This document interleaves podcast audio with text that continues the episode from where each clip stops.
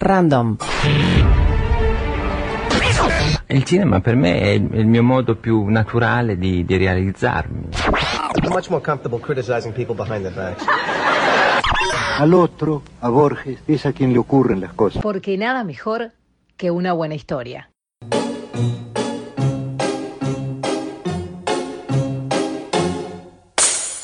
Historias Random Podcast por Bernardo Borkenstein.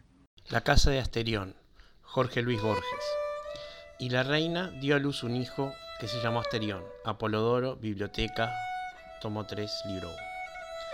Sé que me acusan de soberbia, y tal vez de misantropía, y tal vez de locura.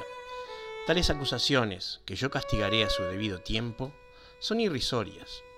Es verdad que no salgo de mi casa, pero también es verdad que sus puertas, cuyo número es infinito, están abiertas día y noche a los hombres y también a los animales.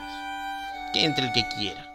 No hallará pompas mujeriles aquí ni el bizarro aparato de los palacios, pero sí la quietud y la soledad.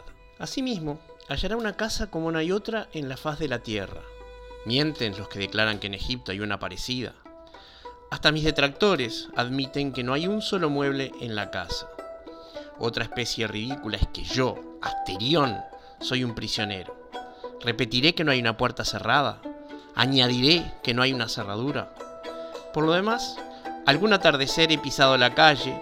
Si antes de la noche volví, lo hice por el temor que me infundieron las caras de la plebe, caras descoloridas y aplanadas como la mano abierta.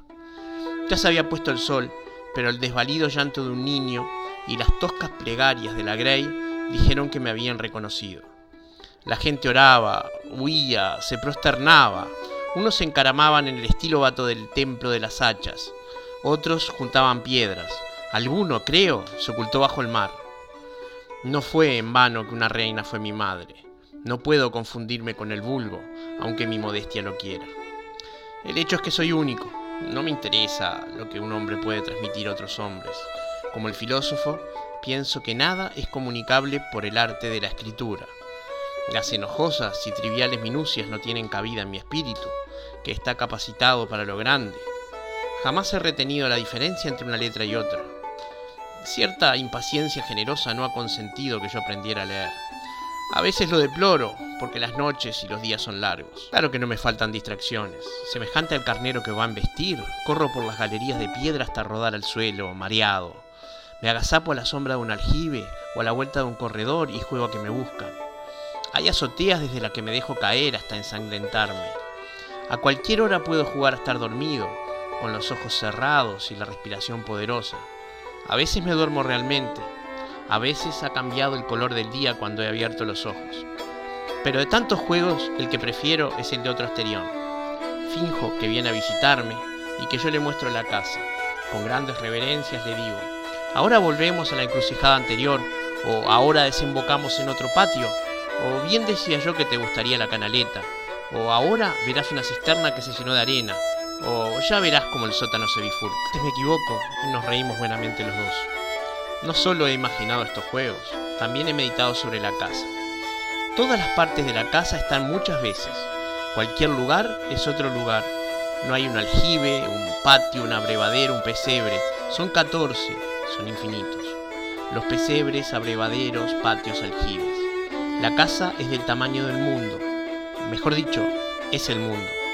Sin embargo, a fuerza de fatigar patios con un aljibe y polvorientas galerías de piedra gris, he alcanzado la calle y he visto el templo de las hachas y el mar.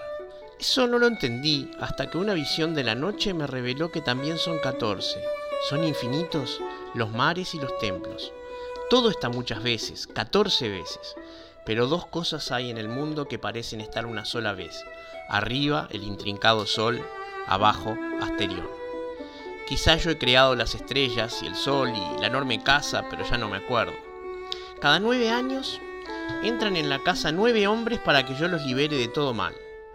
Oigo sus pasos o su voz al fondo de las galerías de piedra y corro alegremente a buscarlos. La ceremonia dura unos pocos minutos. Uno tras otro caen sin que yo me ensangriente las manos. Donde cayeron, quedan, y los cadáveres ayudan a distinguir una galería de las otras. Ignoro quiénes son, pero sé que uno de ellos profetizó. en la hora de su muerte, que alguna vez llegaría mi Redentor.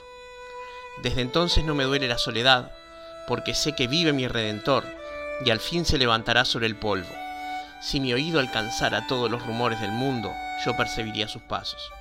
Ojalá me lleve a un lugar con menos galerías y menos puertas. ¿Cómo será mi Redentor? me pregunto. ¿Será un toro o un hombre? ¿Será tal vez un toro con cara de hombre? ¿O será como yo? El sol de la mañana reverberó sobre la espada de bronce. Ya no quedaba ni un vestigio de sangre. Lo creerás, Ariadna, dijo Teseo. El Minotauro apenas se defendió.